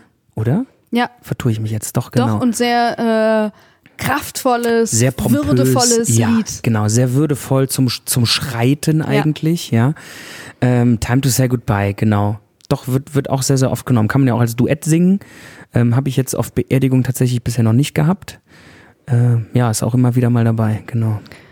Dann äh, Somewhere Over the Rainbow, aber von äh, Israel Kamavivo. Genau. Der mit der Ukulele. Der mit der Ukulele. Ja, Gott hab ihn selig. Ihn, Ja, ihn leider ist er ja auch nicht mehr. Genau, Somewhere Over the Rainbow, ähm, schon sehr oft a cappella gesungen, Mhm. um es halt auch einfach, ich meine, nicht umsonst ist das, glaube ich, nach Halleluja wahrscheinlich der meistgecoverte Song der Welt überhaupt. Ähm, Gibt es ja unfassbar viele Versionen von. Ursprünglich von Judy Garland. Ja, genau. Äh, deshalb habe ich gesagt, es gibt, es gibt so Lieder, äh, The Rose von Bette Midler zum Beispiel, ähm, wo ich gesagt habe, pass auf, da habe ich bisher keine Version gefunden, die mir musikalisch, die wirklich musikalisch so zu mir passt. Deshalb, was haltet ihr davon? Ich habe meine Kladde, meine Noten in der Hand, ich stelle mich vorne hin und fange in meinem Tempo, in meiner Stimmlage, in meiner äh, emotionalen Verfassung einfach an, dieses Lied zu singen, mit meiner Stimme, mit meiner Interpretation. Und ähm, genau, das ist dann bei solchen Songs immer am schönsten eigentlich. Paul McCartney und die Beatles, ähm, Let It Ja. Be. Den hat er ja für seine Mutter geschrieben, Genau. als die, äh, als er 14 war, als sie verstarb nach langem Krebskampf. genau. Äh, Let It Be ist auch dabei. Ja, Bei deinen zehn Songs? ja, Okay. genau. Oder zwölf, ich weiß es gar Das nicht. ist sehr schön. Ja, Let It Be ist auf jeden Fall dabei. Ähm, habe ich persönlich sowohl äh, traurige Erinnerungen dran, weil in meinem Freundeskreis ähm, jemand beerdigt wurde, bei dem das Lied auch lief, also über, über CD, über Lautsprecher. Ähm, aber auch ganz wundervolle Erinnerungen, weil ich das schon äh, mit einer Band zusammen gesungen habe und drei äh, Background-Mädels zusammen, die dann da standen und es war ein richtiges Happening. Und das finde ich auch so schön, dass ich persönlich zu einzelnen Songs ganz wunderbare Erinnerungen habe. Ähm, und mir dann vielleicht, kann man das so sagen, für den passenden Anlass, für den passenden Rahmen, das Setting, dann die Emotion auch hervorholen kann für mich. Und ich dann weiß, okay, ähm, das passt jetzt einfach. Ich finde auch, äh, Let It Be ist tatsächlich so ein Song, den man so äh, von zwei Seiten der Medaille betrachten Ja. kann. Für mich hat er eher, also ich finde, es passt total auch auf eine Beerdigung, Mhm. aber für mich persönlich hat es eher eine total positive Freiheitsaussage. Mhm. Aber im Grunde genommen kannst du es ja genauso gut Ja. die Freiheit betrachten, die Freiheit Ja. loszulassen. Ja. Und hey, wir reden von den Beatles, ne? Ja. Also es gibt einfach, du, also spiel den ersten Akkord von Let It Be Und jeder weiß Bescheid. und jeder weiß Bescheid, die Augen fangen an zu leuchten und äh, die Leute, die mit den Beatles aufgewachsen sind, äh, fühlen sich, jeder, jeder fühlt sich ja in eine äh, Situation zurückversetzt, ja. Das kann ein Konzert sein, der, der die Beatles mal live gehört hat. Das ist, ähm, äh, ich habe meiner Frau damals zu Let It Be einen Heiratsantrag gemacht oder sowas. Ne? Wirklich? Nein, nein, das war jetzt nur Ach so, erzählt. ich dachte gerade. Ich zum Beispiel ähm, habe die Single von Let It Be, weil meine Eltern Ja. die hatten und ich saß ähm, als, weiß ich nicht, fünf, sechsjähriges Mädchen auf dem Boden, habe mit Kopfhörern äh, auf der äh, Hi-Fi-Anlage Musik gehört und habe Let It Be gehört. Wunderschön. Und das ist Ja. mein Gedanke daran. Und weißt du was? Jetzt passiert ja was ganz Interessantes in unserem menschlichen äh, Gehirn da oben. Äh, du sitzt auf einer Beerdigung und bist natürlich in einer äh, Grundstimmung, die natürlich eher traurig, eher ein bisschen dunkler ist vielleicht. Und dieses Lied passt zum Rahmen, ja. ähm, und du kriegst plötzlich trotzdem diese Erinnerung. Du sitzt als Kind, hast eine gute Zeit bei deinen Eltern im Wohnzimmer, hörst diese Musik und fühlst dich eigentlich gut. Und das vermischt sich so ein bisschen. Und es gibt viele Leute, die damit, glaube ich, nicht umgehen können, die dann auch sagen, ähm, nachher, die auch vielleicht Angst haben, dass diese positive Emotion überschrieben wird oder sowas. Ich sehe das gar nicht so. Vielleicht hilft das dann tatsächlich ein bisschen, äh, das besser zu verarbeiten und zu merken, hey, ähm, das ist doch schön, dass es doch da positive Erinnerungen dran gibt. Also das hilft, glaube ich, auch. Tears in Heaven von Eric Clapton haben wir eben schon drüber gesprochen. Ein wunderschönes Lied. Ja. Äh, ich finde, es ist nicht überhört oder durchgenudelt, wie man das Absolut. manchmal äh, Ja. vielleicht bei anderen Songs empfindet. Und es ist ein todtrauriges Lied, Ja. weil er das geschrieben hat, weil sein vierjähriger Sohn damals aus dem Hochhaus gefallen ist, aus dem verunglückt ist. 50., 53. Stock. Genau. Unfassbar schrecklich. Und trotzdem hat man, also ich habe so ein wohliges Gefühl bei diesem Song. Ja, ich weiß genau, was du meinst. Das habe ich bei Let It Be zum Beispiel auch. Ja. Ein wohliges Gefühl. Das ist so ein bisschen, ähm, ja, das sind Erinnerungen, die daran behaftet sind, für jeden subjektiv natürlich. Äh, ja, und Tears in Heaven hat natürlich eine ganz wunderbare Atmosphäre. Und ich sage ganz bewusst wunderbar an diesem, an dieser Stelle, ja. Nicht alle wissen um den Background von diesem Lied. Das erlebe ich auch immer wieder, wenn ich den Leuten das dann erzähle, dass sie sagen, oh Gott, das wusste ich gar nicht, das ist ja schlimm. Ne? Ähm, ja, und wenn man sich dann aber auch ein bisschen damit beschäftigt, mit den Leuten, die es geschrieben haben, ne? sei es die Beatles, sei es ähm, Eric Clapton, der dann in Interviews halt auch Jahre, Jahrzehnte lang einfach erzählt, hätte ich dieses Lied nicht geschrieben, hätte ich das wahrscheinlich auch nicht überwinden können oder hätte das nicht bewältigen können, diese Trauer. Und natürlich ist die Trauer heute noch da. Ich glaube zum Beispiel auch nicht, dass Trauer weggeht komplett. Ja, die ist immer da, die ist immer ein, ein Begleiter und es ist, ähm, ja, kommt immer mal wieder. Und er erzählt ja auch, dass, dass ihm, da, ihm das unglaublich geholfen hat für sich selber. Das wenn- ist ja dann eine therapeutische Maßnahme Genau, auch für dich absolut, selber, wenn du ja. darüber dann schreibst. Und auch das, was er geschrieben hat, ist ja immer wieder, auch ich glaube immer wieder, wenn er diesen Song gesungen hat, seitdem das passiert ist, immer wieder das Zusammentreffen auch mit seinem Sohn Genau. im Himmel, Ja. was er halt besingt. Absolut, ja. Genau, ganz wunderschöner Song, wird gar nicht so oft gewünscht. Ach krass. Ja, also wenn ich jetzt, ich glaube tatsächlich, weil für mich ist es das Lied, was am meisten für Beerdigungen steht, für Trauerfeiern steht. Deshalb ist es natürlich im Repertoire. Ähm, vielleicht ist die, ja, mir fehlt jetzt das Wort, Ehrfurcht davor auch viel zu groß bei den Leuten, ja. Weiß ich nicht, kann ich gar nicht so sagen. Hattest du Ehrfurcht davor, diesen Song äh, dir anzueignen? Naja, grundsätzlich vor Eric Clapton, ne? Ja, okay, ja. Aber da gibt es noch einige andere Classics. Also. Wobei ich bei Eric Clapton dann gedacht habe, ich spiele zwar deutlich schlechter Gitarre als er, aber er sagte ja von sich auch immer, dass er nicht der grandioseste Sänger ist. Und da habe ich gedacht, vielleicht kann ich das ein bisschen aufwiegen. Ja. Ausgleichen, ja. Äh, über Candle in the Wind haben wir gesprochen. Äh, Bob Dylan, Knocking on Heaven's Door, ist schön, aber ich persönlich finde so plakativ und zu oft schon eingesetzt. Genau. Also das Wort plakativ habe ich gerade überlegt, ob man das in dem Zusammenhang nutzen kann. Ich finde es aber genau passend. Ich mag Lieder, wo du Interpretationsspielraum hast für dich selber, Fantasiespielraum. Ja, ähm, Tears in Heaven ist wunderbar. Ähm, ja, da hat jeder seine eigene Vorstellung. Knocking on Heaven's Door. Ich habe, also blöd wie das vielleicht klingt, ich sehe jemanden, der oben an der Tür steht und an die Pforte Ja, ich klopft. sehe das auch. Ja. Ja. Und ich glaube, das sehen so viel mehr. Ich habe es nicht im Repertoire. Würde es angefragt werden, ich melde mich. Also ich weiß nicht, äh, ob ich es dann, äh, Ja. keine Ahnung, aber ich sehe das grundsätzlich ziemlich ähnlich wie du, ja. Wie siehst du das mit äh, den in Anführungsstrichen neueren Songs wie ähm, Ed Sheeran, Supermarket Flower findet sich auch in den Listen, dann auch nicht mehr so neu, aber jetzt kein Eric Clapton ist, James Blunt, Goodbye My Lover, solche Geschichten. Ja, moderne, neuere Songs, wobei genau, also James Blunt habe ich vor, oh Gott, ewigen Jahren mal live gehört. Da habe ich auch erfahren, Goodbye My Lover, was das für einen Hintergrund hat. Ne? Ähm, er hat es, glaube ich, für seinen Kameraden geschrieben, mit dem er im, im Krieg gewesen ist. Ne?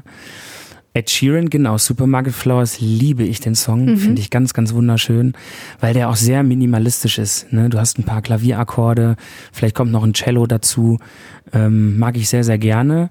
Singst du oft? Mm, nee, tatsächlich nicht. Also vielleicht ein, zwei Mal bisher.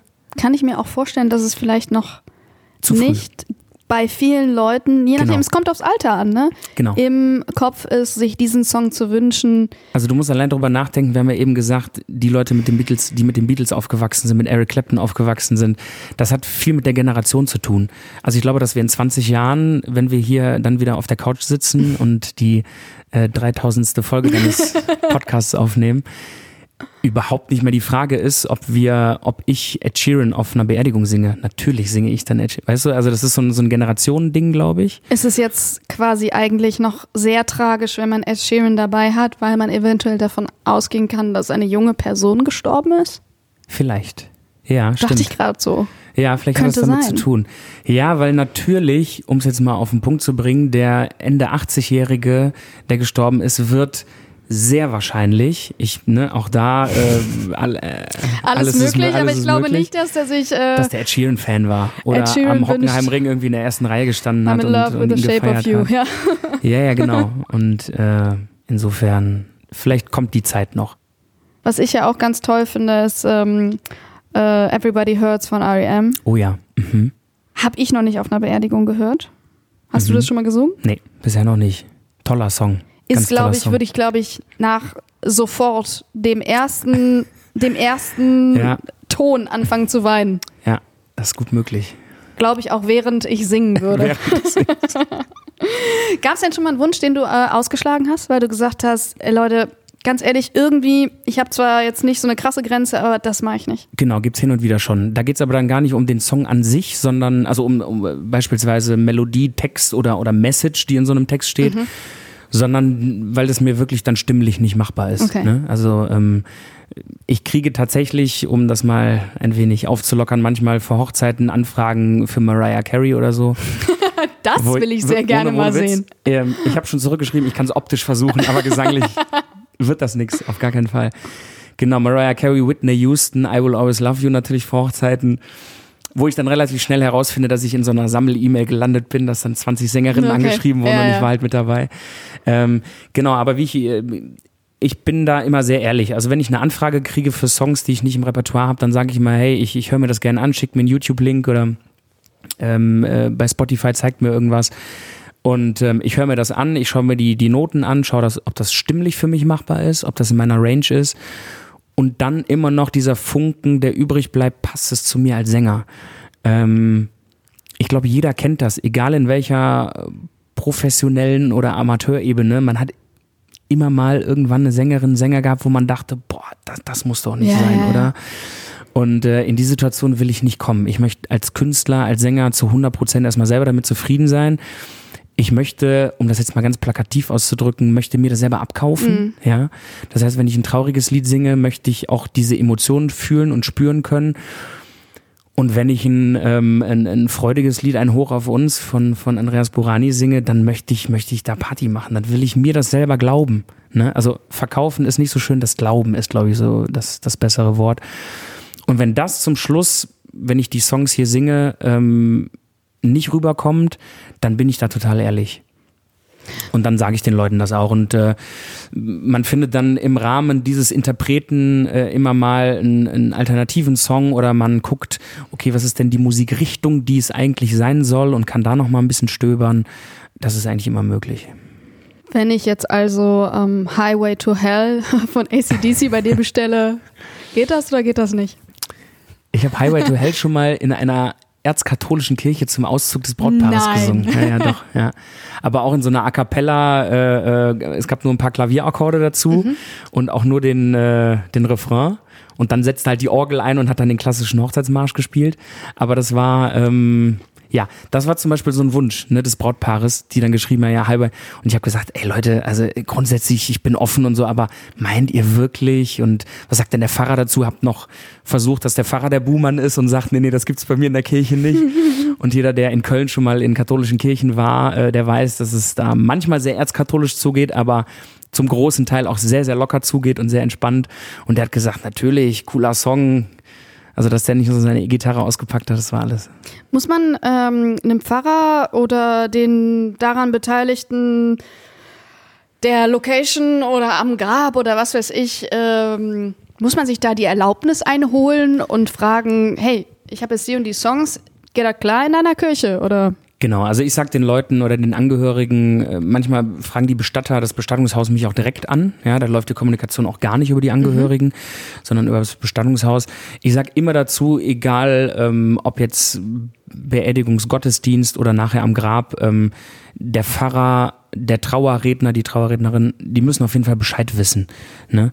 Ich bin großer Freund davon, nicht gerade bei den Kirchen nicht zu äh, ähm, zu ehrfürchtig zu sein und zu sagen, ja, wir würden eventuell dürften wir gerne, sondern hinzugehen und sagen, passen Sie auf, äh, der Wunsch meines verstorbenen Vaters war, dass ein Sänger singt, der soll das und das Lied singen.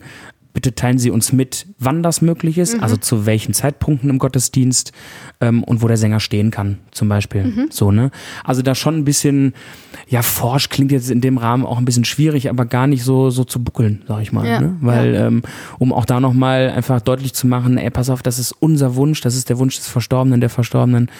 Das ist uns jetzt einfach so unglaublich wichtig, dass das durchgesetzt wird. Ähm, ich selber habe seltenst Kontakt dann direkt mit den Fahrern. Ich gehe meistens vorher dann nochmal in die Sakristei und bespreche nochmal den Ablauf. Ähm, Genau, aber grundsätzlich sollte natürlich jeder Beteiligte, weil auch die machen ja in Anführungszeichen ihren Job, ja. Und ähm, ich glaube, es wäre nicht in Ordnung, wenn ich zehn Minuten vor einem Gottesdienst einfach sagen würde, hey, ich bin übrigens ein Sänger, ich werde hier drei, viermal ein bisschen was singen. Ähm, das fände ich nicht cool, ne, wenn das jemand machen würde. Deshalb ist das ja einfach dann äh, eine Frage des Respekts, dann auch das vorher anzukündigen und zu sagen, pass auf, das und das ist so.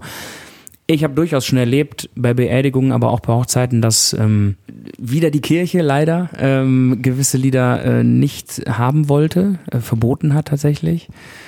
Ähm, teilweise aus Gründen, wo ich bis heute den Kopf schüttel. Was für Ähm, Lieder zum Beispiel? Das kann zum Beispiel ein Elton John Your Song sein. Äh, oh, ein wunderschönes Lied. ein wunderschönes Lied, was ich schon ähm, Ich bei vielen es. Beerdigungen gesungen habe. Ja.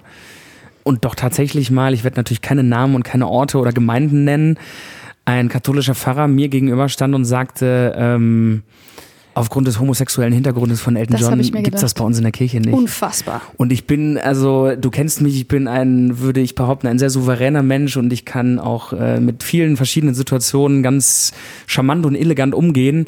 Ich, ich wusste nicht, was ich sagen sollte. Also ich wusste echt nicht, was ich sagen sollte. Das verstehe ich. Und äh, deswegen läuft der katholischen Kirche zu Recht das Publikum davon. Ja, du sprichst das jetzt so äh, dezent an, deshalb steige ich mal mit auf den Zug. Also das, Und ich äh, bin klar. immer noch katholisch. Ich auch. Siehst du? noch. Ja, genau. Ich will das Thema wirklich nicht zu sehr vertiefen, weil es auch ganz, ganz viele positive Beispiele gibt, wo man einfach sagen muss, Mensch, da hat die Kirche sich ganz wunderbar geöffnet in, in Hinblick auf Weltoffenheit. Und trotzdem gibt's halt diese Situationen, wo ich ganz, ganz arg den Kopf schüttel. Gerade wenn ich mich vor oder nach einer Beerdigung mit Angehörigen unterhalte, die mir dann sagen, uns wurden einfach letzte Wünsche verwehrt. Wir durften das und das nicht. Und dann gibt's immer noch die, wenn die mich vorher darauf ansprechen, dann kann ich denen noch sagen, pass auf, habt ihr schon mal von einem freien Trauerredner, von Ja. einer freien Hochzeit, von einer freien Beerdigung gehört, ähm, die das gar nicht kennen. Nur im Nachgang ist das halt schwierig. Ja. Ne?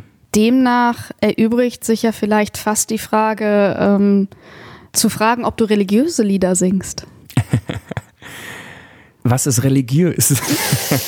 Wenn äh, ein. Ähm, Also sprich mal mit einem äh, mit einem Eric Clapton Verehrer, ähm, ob Tears in Heaven religiös ist, der würde wahrscheinlich äh, Sagen wir Kirchenlieder, Genau. die wir aus unserer Kindheit, wenn man mal mit Oma in die Kirche gehen Ja. musste, weil ich kann dir leider auch keine aktuellen mehr nennen, weil ich keine Ahnung ich wollte habe. dich jetzt bitten, dass du vielleicht mal eins Ich kann anstimmst. keine Beispiele tatsächlich nennen, Ja. aber wahrscheinlich gibt es sehr religiöse Familien, höchstwahrscheinlich, die dann sagen, diesen oder jenen Song hat Oma sonntags gerne in der Kirche Genau. gesungen. Das, Das- Ave Maria, was Ich weiß ich. sagen. Ja, ich wollte es gerade sagen. Ave Maria ist bei jeder zweiten, dritten Hochzeit dabei. Mhm. Das singe ich von, von Bach auch, äh, in dieser ganz klassischen Version. Was man, äh, wenn Leute mich kennen, meinen Gesang kennen, gar nicht so von mir erwarten, dass ich Mhm. so klassisch dann auch singen äh, kann und das auch gerne tue. Ähm, von guten Mächten wunderbar geborgen ist zum Beispiel auch so ein Lied, was mir jetzt ganz spontan einfällt, weil ich da tatsächlich auch nicht so bewandert bin. Mhm.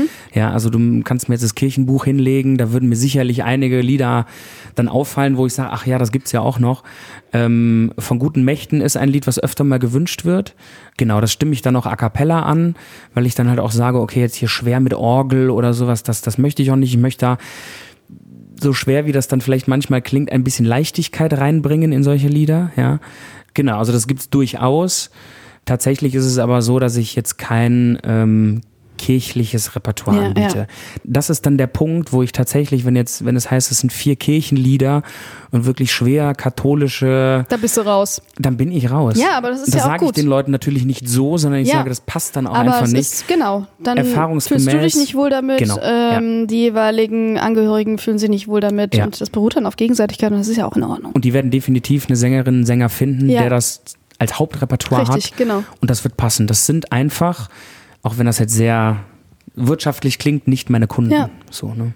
Hast du schon mal was selber geschrieben für eine Beerdigung oder wurde das gewünscht? äh, erster Teil ja, zweiter nein. Ich habe schon mal selber geschrieben, auch ein, äh, ein Lied, was durchaus vielleicht in den Rahmen passen würde.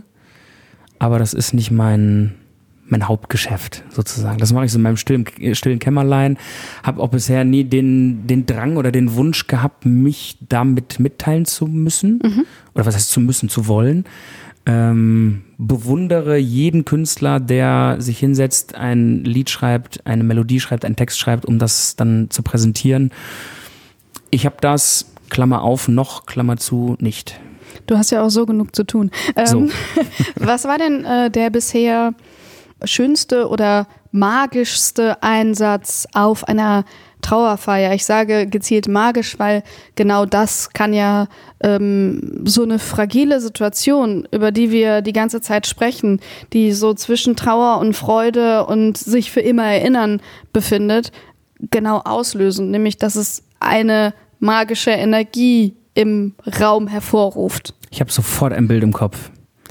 Ich habe sofort eine Beerdigung im Kopf, wenn du das fragst. Und äh, das ist echt schon ein paar Jahre her und trotzdem unfassbar präsent. Ja, Details möchte ich nicht erzählen, sind auch völlig unwichtig. Äh, Halleluja hatten wir eben schon mal angesprochen. Ähm, ein Lied, was wirklich schon, was ich schon sehr oft gesungen habe, sei es auf Hochzeiten oder Beerdigungen. Ähm, und das natürlich eine gewisse Routine hat. Ich auch hin und wieder aufpassen muss, dass ich mich da in der Routine nicht verliere. Schaffe das, glaube ich, ganz gut, dass ich da trotzdem dann nochmal die Gefühle, die an dem Tag angemessen sind, auch noch reinbringen kann. Ich habe das mal gesungen auf einer Beerdigung, da ging es auch um eine, eine jüngere Verstorbene und ähm, das war eine ganz, ganz ruhige Situation natürlich und ähm, ich habe Halleluja angefangen und dann gibt es, ich glaube, es gibt fünf, sechs Strophen, ist relativ lang. Und ähm, ab dem zweiten, dritten Refrain, wo es halt, äh, ja, der Refrain besteht ja nur aus Halleluja, aus dem Wort, ähm, haben die Angehörigen angefangen mitzusingen. und äh, da kriege ich jetzt noch Gänsehaut, weil das, Das grundsätzlich schön. etwas ist, ähm, in solchen Situationen trauen sich Leute auch gar nicht mitzusingen. Also auch auf Hochzeiten nicht, wo die, wo die Stimmung schöner ist. Ähm, ja, also die Leute hören zu, die finden das auch schön. Und in dem Moment hat sich das verbunden. Also ich als Sänger, als eigentlicher Außenstehender, der da gebucht wurde, ne, ähm, ich war plötzlich total dabei und die Leute haben sich mit ihrem, das war nicht, das waren keine Sänger, das waren keine Sängerin, das war eine Familie, das waren zwei Familien, die getrauert haben, ähm, ganz zaghaft. Und ich glaube auch, dass einer natürlich irgendwann angefangen hat und vielleicht war das jemand, der gesagt hat, sich gedacht hat, ich mach das jetzt, Ja. weil ich spüre das gerade, das muss raus, Ja. das muss raus. Und dann äh, haben sich alle Und nacheinander dann sitzt getraut. einer daneben und denkt, klar, warum denn nicht? Und ich kann überhaupt nicht singen, wie viele Leute ja behaupten. Und plötzlich, es haben auch mit Sicherheit nicht alle mitgesungen und auch nicht alle in diesem Raum fanden das vielleicht gut, aber es war eine unglaublich magische Situation. Ja, ich habe dann bei den Refrains bin ich auch einen halben Schritt vom Mikrofon zurückgegangen, weil ich gemerkt habe, ich ich darf das jetzt gar nicht mehr übertönen hier. Ich werde jetzt mit denen gemeinsam dieses Lied zu Ende singen und ähm, ich krieg Gänsehaut heute noch. Also ich finde das ein ganz, war ein ganz, ganz schöner Moment, weil es eben nichts Abgesprochenes war. ja, sondern da haben wirklich, um diesen Bogen von eben nochmal zu, zu spannen, dass da Energien im Raum sind, dass da Gefühle, Emotionen im Raum sind, das hat sich alles miteinander verbunden. Und äh, das hat gewirkt, ja, sehr. Und wenn wir jetzt diesen magischen, schönen Moment zerstören wollen, worüber wir nämlich noch nicht gesprochen haben, ist, Jetzt kommt's. wie viel kostet das, wenn ich jemanden äh, wie dich für eine Trauerfeier buche? Ich finde ja gar nicht, dass man sowas dann zerstört, weil es gehört nun mal dazu. Also für mich sowieso, das sind auch immer die Momente, Das ist total super, dass du das sagst, weil das denke ich selber ja auch. Ja, das ist gut. Das sind auch die Momente, ich spreche das auch immer von mir aus an, weil ich weiß, dass Leute gerade in dieser Trauersituation und jeder, der das schon mal erlebt hat, es ist auch mit unglaublich hohen Kosten verbunden, wenn man das jetzt mal ganz Ein Sarg so kostet auch sehr viel Kohle, Genau. Sargträger kosten Kohle, selbst die Handschuhe kosten Genau. Kohle, die man dann auch noch mit ins Loch und die reinwirft. Messdiener kriegen noch ein 20 zugedrückt Richtig. und so. Es ja, ist ja. unfassbar teuer, das Geschäft mit dem Tod. Ja, absolut. Und ähm, mir ist vollkommen bewusst, dass ich natürlich auch in diesem Rat, wenn wir jetzt mal ganz rein wirtschaftlich äh, äh, unterwegs sind, ähm, dann natürlich auch von profitiere. Ja. Das Geschäft mit dem Tod klingt natürlich immer so, hm, finde ich ein bisschen schwierig, behaftet. Ähm, um auf deine Frage zurückzukommen. Ich lasse dich einfach mal reden. Nein, ähm, Also eine gesangliche Darbietung und sei es dann im Rahmen des Gottesdienstes, der Trauerfeier, äh, am Grab, also ich ähm, schließe das alles mit ein. Ja, ich sage nicht, in der Kirche koste ich so und so viel, dann laufe ich zehn Minuten zum Friedhof, die werden mir bezahlt, da singe ich nochmal ein Lied, das wird bezahlt. Das ist ein Gesamtpaket. Ja, eine Trauerfeier, eine Beerdigung geht meistens eine Stunde, anderthalb. Das kann ich für mich gut kalkulieren, deshalb sage ich, das ist ein Gesamtpreis, das ist transparent ähm, und das beginnt bei 500 Euro plus Fahrtkosten. So, das ist so ganz grob das. aber du rechnest nicht nach Stunden ab, sondern Genau. es gibt äh, eine Trauerfeier und je nachdem, was noch on top kommt, wahrscheinlich, wenn du ein normales Paket hast, äh, gibt es ein Paket mit so und so viel Songs drin und dann gibt es noch was, äh, hey, ich soll mehr singen oder Genau, also ähm, grundsätzlich sage ich immer, wenn ich komme und dann diese Stunde anderthalb, die letzte Beerdigung, auf der ich war, die hat zwei Stunden gedauert. Ich wiege das nicht so auf. Ja. Ähm, es gibt Sängerinnen und Sänger, ähm, die berechnen pro Lied. Die sagen, das erste Lied kostet euch so und so viel, das ist der Basispreis. Zweite, dritte, vierte wird für euch immer teurer. Ich fand das nie fair. Ja, ich habe gesagt, ich bin vor Ort. Ich singe ja nicht zu Beginn des Gottesdienstes ein Lied und baue dann heimlich ab und fahre nach Hause. Ich bin ja da. Ne? Und ähm, bei Hochzeiten sage ich immer, ihr sollt das dann auskosten können. Bei Beerdigungen sage ich halt immer, ja, und wenn ihr noch ein drittes und viertes habt, ich singe das gerne für euch. Es gibt natürlich dann mal so Situationen, wo es heißt, pass auf, die Kirche äh, steht in Dortmund, würdest du da zur Trauerfeier singen? Wir Und fahren dann, danach aber alle genau. nach Köln in die Location, würdest du da nochmal was singen? Da wird man sich dann natürlich einig, ne? Da muss man dann nochmal gucken. Deshalb ist es immer individuell. Ich habe keine Preise auf meiner Homepage Ja. stehen, egal für welchen Anlass, weil es immer individuell zu berechnen Mhm. ist. Ähm, aber das ist so der preisliche Rahmen, in dem man sich bewegt. Und ähm, auch das, ne, also viele sehen das auch als Tabu, jetzt sowieso preisliche Gestaltung und haben Aber auch, das ist äh, haben auch Angst eine, vor dieser Frage. Äh, Sache, die in Deutschland generell eher ein das glaube Tabu ich auch. ist. Genau. Niemand redet über über, sein Geld. Gehalt. Genau. Absolut, ja. über das ist Geld so nicht reden, über den Tod nicht reden. Ja. Und ich finde, wir können beides in einem machen. Das Thema Money Mindset ist ganz, ganz Ja. wichtig. Wir hatten eben meinen Sohnemann, ja, ähm, der dann sagt, Papa, warum bist du so schwarz angezogen? Was machst du? Ähm, und ich erzähle ihm das dann und dann ist seine Frage, das ist eine kindliche, eine völlig vernünftige Frage, kriegst du da Geld für? Und ich habe jetzt die Möglichkeit zu sagen, äh, ja, also ja, natürlich, aber ja, darüber rede ich nicht. Mhm. Und ich frage mich dann, warum denn nicht? Natürlich verdiene ich damit Geld und Es ist ja auch dein Job. es ist mein Beruf, ja. Du bist Sänger, du singst auf Hochzeiten, auf Beerdigungen und du verdienst damit Geld. Genau. Und was passiert, wenn ich zurückkomme? Er macht mir die Tür auf und sagt, zeig mir mal das Geld. Ja, Nein, wirklich. natürlich. Ja. Und am Anfang ähm, ist das ein komisches Gefühl, weil auch ich bin so aufgewachsen, eher so nach diesem Glaubenszeit über Geld spricht man nicht, ja. Und ich oder wir versuchen das in unserer Familie, in unserer Erziehung, warum eigentlich nicht? Natürlich sprechen wir über Geld, ja. Und heute ist es so, dass wir ihm natürlich sagen, pass auf, das geht jetzt niemanden, es geht jetzt irgendwie nicht den Nachbarn und du musst das nicht jedem erzählen. Aber wenn ich dann nach Hause komme, dann ähm, darfst du das zählen oder du darfst mal auf dem Konto gucken, was dann da für eine Zahl steht oder sowas. Das finde ich weißt du? sehr süß. Und das, äh, ich finde das völlig gut und völlig Ja. normal. Und ähm, warum sollte ich das bei Beerdigungen anders behandeln als bei Hochzeiten? Also, Das ist eigentlich auch das Gleiche, oder? Äh, wenn äh, ich dich für eine Hochzeit anfrage oder für eine Beerdigung, kommt es eh immer individuell drauf an, welche Genau. Songs wie in welcher Zeit und dann bespricht man das Ja. und daran wird dann der Preis ausgemacht. Total. Cool, dass du es auch so offen und frei ansprichst jetzt tatsächlich. Also das finde ich gut. Hast du dir selber schon mal Gedanken gemacht darüber, welche Musik du auf deiner eigenen Beerdigung hören wollen würdest? Also ich frage dich das, weil in der ersten Folge auch, die mit meinem Vater war, für ihn ist halt ganz klar, er möchte ähm, Disco-Musik hören, weil cool. er mit dem Disco der 70er Jahre aufgewachsen ist. Ja. Und äh, ich weiß auf jeden Fall, dass eine ähm, Interpretin Susi Quadro sein wird. Super. Ja. Die Folge mit deinem Dad ist die erste, ne? Ja. Habe ich noch nicht gehört. Muss ich noch tun, ja.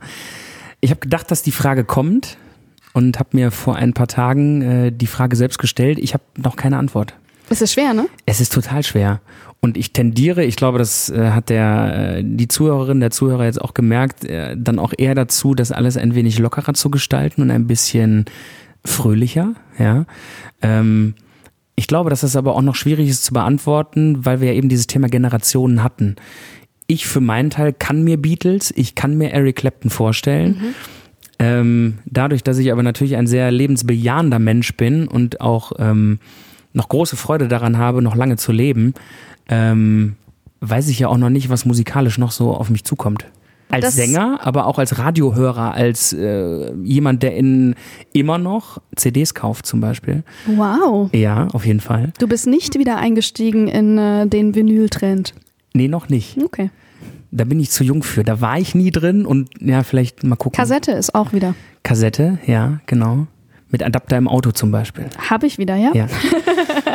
genau. Also ich glaube, äh, ja, ich habe da noch keine Antwort drauf und ich finde das aber auch gut. Okay, ich wurde die Frage, also die Frage wurde mir schon öfter gestellt und ich, ähm, ja, ich finde es auch gar nicht schlimm, das noch gar nicht zu wissen. So. Das ist bei mir ähnlich. Aber eigentlich müsste man dann stetig eine Playlist machen und Das stimmt, erneuern, weil ja. man ja nicht weiß, Genau. wann man mal geht. Ja. Ja, da hast du auch recht. Was natürlich wieder schwierig ist, weil man sich dann auch ständig mit dem eigenen Tod beschäftigen müsste, was Genau. man ja nicht unbedingt. Aber vielleicht, du hast ja eben gesagt, vielleicht sollten wir alle mit dem Thema etwas positiver beziehungsweise neutraler umgehen. Ähm, jeder hat eine Playlist. Jeder hat eine Playlist, die auch relativ oft aktualisiert wird. Du hast irgendwann mal einen Song, wo du sagst, boah, ich kann es nicht mehr hören, ich schmeiße es raus und dann hörst du einen Song im Radio und sagst, den brauche ich auf jeden Fall. Der bleibt dann sechs Monate drin oder wie auch immer. Es gibt Lieder, die hast du vielleicht seit 20 Jahren in der Playlist. Okay, 20 vielleicht nicht. Ich aber weiß nicht so. nachdem. Aber du weißt, was ich meine. Ja, aber Und dafür habe ich zu viele Playlists. Okay. Da würdest du gar nicht, da würdest du gar nicht wissen, welchen Song du spielen Ich wollte sollst. dich nur ein bisschen von diesem Gedanken wegbringen, eine, ich nenne es jetzt mal in Anführungszeichen, Beerdigungsplaylist Richtig, zu ja. erstellen. Weil die Playlist, die du hast, oder es sind wahrscheinlich 10, 20 Songs, die du gerne hörst, momentan. Und dann ist das vielleicht auch die Playlist, die in einem solchen Rahmen, ohne dass wir uns jetzt über dein Ableben unterhalten wollen, sind das vielleicht die Songs, die genau passend wären. Also zum Ende hin kann man eigentlich auch sagen, so wie ich den Podcast jetzt mit dir empfunden habe, hast du gar nicht so viel Angst vor dem Tod. Okay. Hast du das so empfunden? Ja, Äh, gut. Ja, habe ich auch, glaube ich, nicht. weil du offen damit umgehst und natürlich ständig damit äh, konfrontiert bist, weil du auf Beerdigung singst. Genau. Ich habe schon ganz viele verschiedene Trauersituationen erlebt. Wahrscheinlich mehr als die Zuhörerinnen der Zuhörer, weil man das ja sonst, also man geht ja nicht auf Beerdigungen, um sich das einfach mal anzugucken. Ja, und das erweitert auch da, wie in anderen Lebensbereichen auch, wenn du Dinge dir anschaust und vor Ort bist. Ich weiß, du reist zum Beispiel sehr, sehr gerne, sehr viel. Dann erweiterst du deinen Horizont. Ja, beim Reisen, auf Beerdigungen, egal wo. Und ja, dann Das finde ich einen schönen Zusammenhang, aber du hast total Weiß recht. ich nicht, ob der, ja genau, aber ja, es ist der, der, der, der Horizont, die Komfortzone, da haben wir es wieder. Ich habe es am Anfang gesagt und jetzt zum Schluss wieder. Du hast ja dein eigenes Weltbild, jeder hat sein Weltbild und alles, was außerhalb dieses Weltbilds passiert, was du erlebst, was du siehst, schmeckst, hörst, ähm, erlebst, ähm, ist erst erstmal etwas Seltsames, etwas, was vielleicht mit einem Tabu behaftet ist. Ähm, und sobald du diesen Horizont erweiterst und deine, dein Weltbild erweiterst, gibt es gar nicht mehr so viele Dinge, die dich verschrecken, die dir Angst machen. Auch da wieder Thema Tod hat ganz, ganz oft was mit Angst zu tun, ja.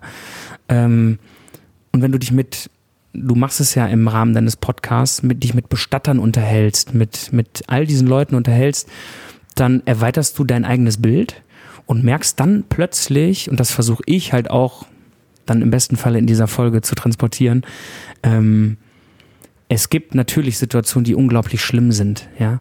Wenn junge Menschen sterben, äh, vor allem wenn sie plötzlich versterben, ähm, dann ist das schlimm und dann berührt das immer. Äh, aber es gibt auch unglaublich viel Erleichterung bei diesem Thema. Mhm. Es gibt unglaublich viele Situationen, wo man sagen kann, gut, dass das jetzt so ist, wie es ist. Ja. Und äh, ja, entspannt sein, da in diese Richtung zu gucken, lebensbejahend zu sein, weil es ist äh, genau wie in den anderen Lebensbereichen, es bringt dir ja nichts. Es bringt dir ja nichts, sich jetzt hinzusetzen und zu sagen, Gottes Willen, ich werde bald sterben, ich werde irgendwann Das sterben. stimmt. Ja, ich bin auch da ganz vorsichtig, wenn ich sowas sage. Es gibt mit Sicherheit Menschen, die gerade in Lebenssituationen sind, die vielleicht wissen, dass sie sterben werden, relativ bald. Da ist das natürlich immer ganz, ganz einfach gesagt. Aber du fragst mich heute und ich versuche aus meiner Sicht zu antworten. Das ist vielleicht zum Schluss immer ganz wichtig zu sagen, dass das natürlich in jeglichen Lebenssituationen bei unterschiedlichen Menschen immer ganz anders aussehen kann. Welcher Gedanke ist ein guter mit Hinsicht auf den Tod? Es gibt eine ganz tolle Serie in Amerika, äh, The Story of God heißt das, glaube ich, mit Morgan Freeman, der sich aus verschiedensten Blickwinkeln ähm, dem Thema Leben und auch Tod beschäftigt. Und in dieser allerersten Folge, die ich neulich gesehen habe, ging es um das Jenseits. Und hat dann alle ähm, Weltreligionen besucht. Ja, auch da hatte wieder Thema Reisen. Du musst vor Ort sein und dir das anhören von den Leuten und hat ähm, ja buddhistische Menschen besucht, hat christliche Menschen besucht, ähm, Muslime und einfach gefragt, was was ist denn euer Bild, was ist eure Vorstellung davon? Und wenn du dann siehst, du hast deine vier, fünf Weltreligionen und alle sehen das irgendwie unterschiedlich. Der eine, der sagt, warum soll ich Angst haben? Es geht doch weiter. Ja, also es hört ja gar nicht auf. Ja, ähm, der andere, der sagt, äh, ja, ganz plakativ Thema Himmel, Hölle, ja.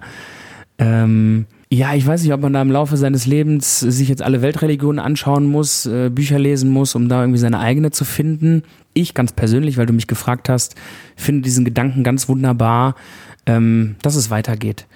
Thema Seele, ja. Und ähm, wenn wir eben von einem, von einem Körper gesprochen haben, wo die Seele vielleicht rausgeht, es gibt ganz besondere Situationen, wo du, wo du etwas spürst und wo du denkst, diese Person ist gerade bei dir. Und da rede ich noch nicht mal von verstorbenen Menschen, sondern einfach von Menschen, die gerade nicht bei dir sind. Und trotzdem hast du plötzlich so ein Gefühl.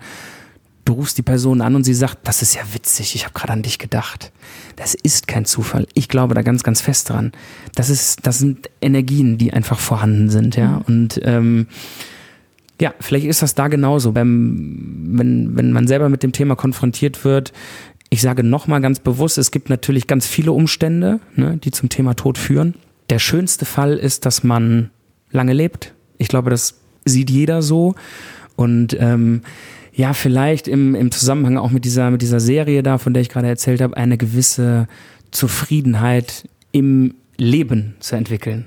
Vielleicht hilft das dann der Seele beim Ableben auch einfach zufrieden zu sein und einfach noch da zu sein, ja. Und äh, um diesen Bogen zu meinem Sohnemann nochmal zu spannen, dem ich irgendwann, weil hier ein, auch ganz in unserer Nähe, ein Bild von meinem Opa steht, der vor vielen Jahren verstorben ist. Er fragte dann irgendwann, wer ist das denn? Ich habe ihm das erzählt. Ja, der ähm, ist gestorben und er ist jetzt im Himmel. Das war so das Wording, was, was wir ihm gesagt haben. Und dann hat er ganz verklärt geguckt und hat gesagt, kannst du den nicht mehr sehen? Und dann habe ich gesagt, nein, das geht leider nicht mehr. Und dann hat ihn das tagelang, hat, also habe ich nichts mehr gehört. Und irgendwann saß er dann da und hat gesagt, Papa, ich habe die Lösung. Ähm, eine lange Leiter. weil die kannst du ja, du musst nur irgendwas finden, wo du die anstellen kannst, weil an der Wolke ist ja klar, Papa hält das ja, Ja, nicht, ne, ja, die Leiter. Und äh, wenn er dann nicht mehr runterkommt, dann kannst du ja mal hoch zu ihm gehen. Ja, Das sind ist so Momente, die ich jetzt äh, sehr gefasst erzählen kann, aber in dem Moment hat mir das dann auch ein Tränchen hervorgelockt, weil das so ganz, ganz klar ist und ganz ähm, zufrieden klingt. Und auch wenn wir natürlich, wir Menschen wissen, dass das physisch praktisch nicht möglich ist, diese Gedanken zu haben, macht doch dann vielleicht glücklich, ja. In Gedanken bei diesen Personen zu sein, das ist dann, äh, ja, eine wunderschöne Vorstellung. Und das ist ein schöner Schluss. Wow.